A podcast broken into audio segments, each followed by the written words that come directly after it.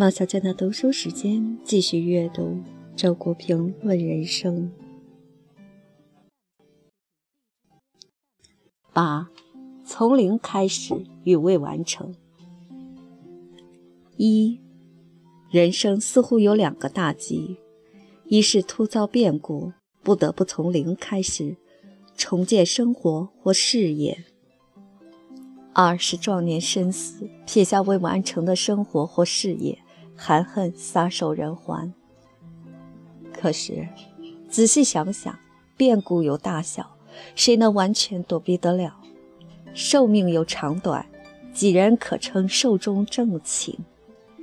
所以，从零开始与未完成是人生的常态。所以，人应该具备两个觉悟：一是勇于从零开始，二是坦然于未完成。二，从头开始是人生经常可能遇到的境况，大至地震、战争、国破家亡、死里逃生、事业一败涂地；小至丧偶、失恋、经济破产、钱财被窃、身上一文不名。凡此种种，皆会使你不同程度地产生一种废墟感。当此之时，最健康的心态便是忘掉你曾经拥有的一切，忘掉你所遭受的损失，就当你是赤条条刚来到这个世界。你对自己说：“那么好吧，让我从头开始吧。”你不是坐在废墟上哭泣，而是拍拍屁股朝前走去，来到一块空地，动手重建。你甚至不是重建那失去了的东西，因为那样你还是惦记着你的损失，你仍然把你的心留在了废墟上。不，你是带着你的心一起朝前走。你虽破产，却仍是一个创业者；你虽失恋，却仍是一个初恋者。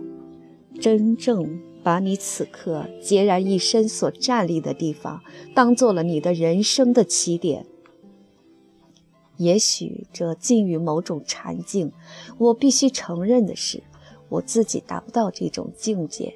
一个人要达到这种无牵无挂的境界，上者必须大觉大悟，下者必须没心没肺，而我则上下两头皆够不着。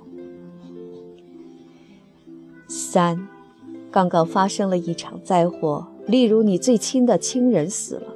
火灾或盗贼使你失去了几乎全部财产，等等。那时候你会有一种奇异的一身轻的感觉，仿佛回到了天地间赤条条一身的原初状态。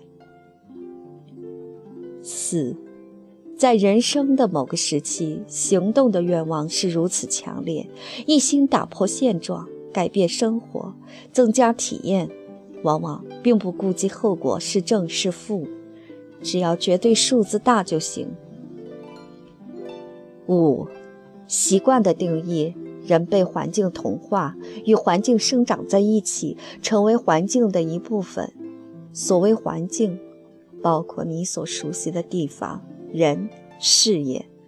在此状态下，生命之流失去落差，渐趋平缓，终成死水一潭。那么，为了自救，告别你所熟悉的环境吧，到陌生的地方去，和陌生的人来往，从事陌生的事业。人一生中应当有意识地变换环境，能否从零开始，重新开创一种生活，这是测量一个人的心灵是否年轻的可靠尺度。六，有时候专长等于习惯等于惰性。习惯的力量是巨大的。一个人对任何做惯了的事情都可能入迷，哪怕这事情本身既乏味又没有意义。因此，应该经常有意识地跳出来，审视一下自己所做的事情，想一想他们是否真有某种意义。七，分到一套房间，立即兴致勃勃地投入装修，缺一卷墙纸。托人买了来，可是兴奋已逝，于是墙上永远袒露着未裱糊的一角。世上事大抵如此，永远未完成，而在未完成中，生活便正常的进行着。所谓不了了之，不了就是了之，未完成是生活的常态。把一个作家在创作旺盛时期就死了，人们叹息，他本来还可以做许多事的。可是想做的事情未做完就死，这几乎是必然的。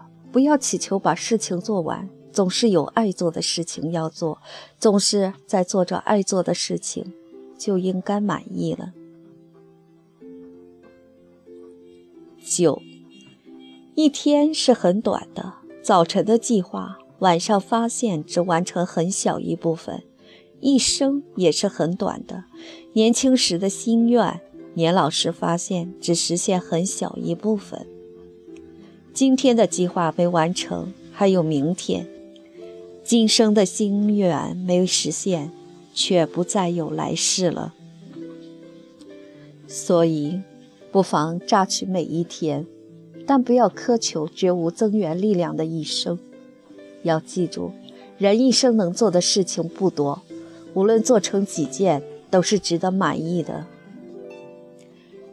十，世上事了又未了，又何必了？这种心境完全不是看破红尘事的超脱，而更像是一种对人生悲欢的和解和包容。十一，人生的一切矛盾都不可能最终解决，而只是被时间的流水卷走罢了。